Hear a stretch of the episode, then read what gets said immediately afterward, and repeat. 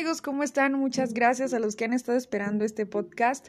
Les habla Eggy Gospel, esperando que estén muy bien. Y prosigo. Hoy quiero hablarles acerca de la historia de Job. Job fue un hombre muy ejemplar en su época. Una de las cosas importantes es que él creía en Dios y lo amaba.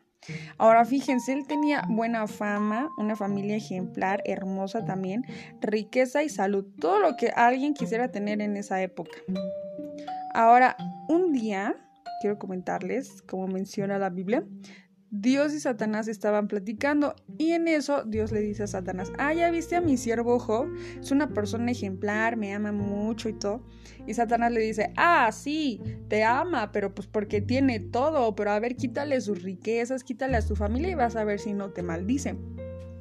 Entonces se le da el permiso de que Satanás toque a su familia y la pierda. Después, Job menciona algo en el versículo 21 Dice, nada he traído a este mundo y nada me voy a llevar. Bendigo a Dios cuando da y bendigo a Dios cuando quita. Ojo aquí, este Job no reprimió su sentimiento, claro que sí lo expresó.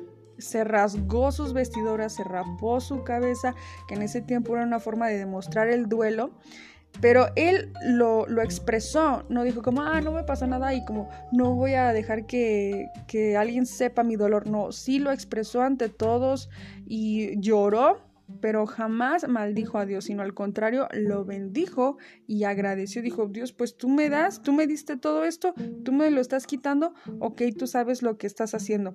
Más adelante, Todavía Satanás le dice, ah, te sigue amando, pero porque tiene salud, pero quítale su salud piel por piel, todo lo que el hombre tiene dará por su vida.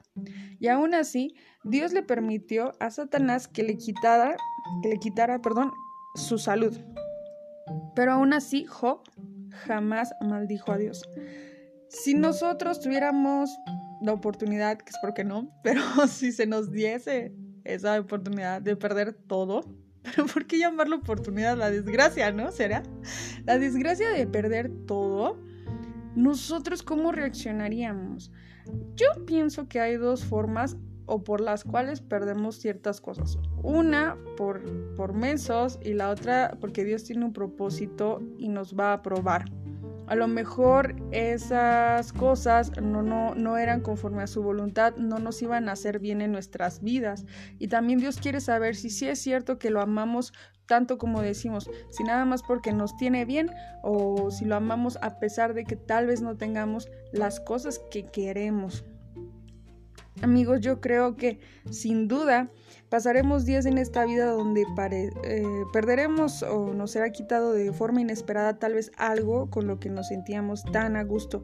Pero si conocemos a Dios o estamos en ese proceso de confiar en Él, nos daremos cuenta que a pesar de que no vemos lo que viene adelante, Él tiene algo bueno para nosotros. Solo es confiar. Eh, si confiar a ciegas y saber si de verdad lo amamos tanto como decíamos si no nos, de, eh, o sea, si no nos devolviera nada a Dios, aún Él, Él es soberano. O sea, Él puede decir, te lo doy, no te lo doy. No, eso es como, ah, Dios, me lo quitaste, pero yo sé que me lo tienes que dar. O sea, no. Nosotros tenemos que saber si vamos a permanecer fieles o no.